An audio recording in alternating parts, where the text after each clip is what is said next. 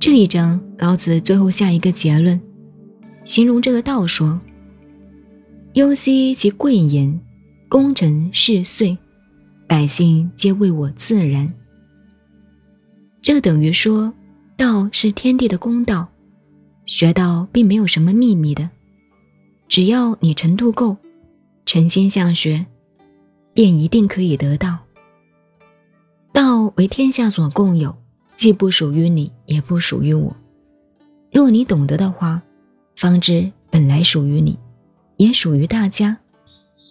不是某一个人享受的经纶，千万别认为真理只在自己这边，非要求道求法的人巴结你，向你磕头行礼才能传道。我认为这种作风是作践自己，多没意思。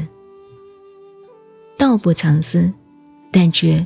忧兮其贵言，忧兮是悠然自得。所谓其贵言的意思，却很难说得清楚。贵言，不是说应该很宝贵的告诉你这个意思，而是再怎么高明的语言文字，都很难形容出道的境界。那么，道在何处见呢？在行为上、现象上见。道的本体无形无相，说似一物，既不是，不能用世间名相来界定它。有生于无，宇宙万物就是从这清虚空灵的无中建立起来的。古曰：“功成事遂。”一个修道的人真通达了道，才能看透道的表达作用。才能认识道的本来面目和如何创造千变万化的宇宙事物。道体所表达出来的东西，只是其第二重的影子而已。我们要认识它的根本，只好在这第二重的投影上，在这道体所创造出来的事功上去了解。这个事功上分二重意义：一儒家世间的学问。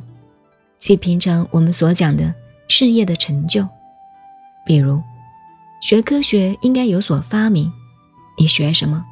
学物理，那你还在学习阶段，不是物理学家，更不是物理科学家。你学化学，那也不是化学家，或者化学科学家。那开始发明发明物理或者化学原理的。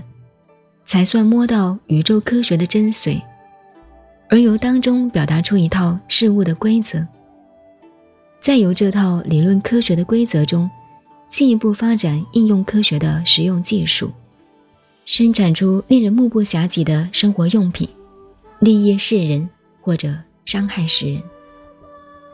如此，学道学世间各种知识，都是一层一层的进入内部的核心。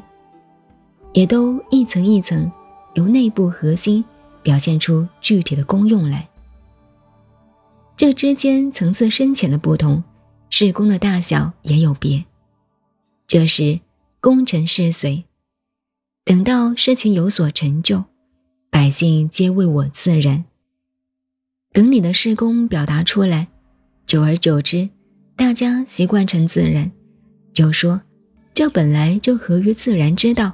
没有什么好大惊小怪的，道是自然而有的，可是我们一般人要回转到这道的本来境界上，那是有得修的。这之间还有一个非常重大的历史哲学问题，就是中国哲学与宗教哲学，以及历史哲学的发展史问题，牵涉太广，而且各个问题都可成为专题。暂时到此打住，以后有机会再讲。您好，我是静静找恩，微信公众号 FM 幺八八四八，谢谢您的收听，再见。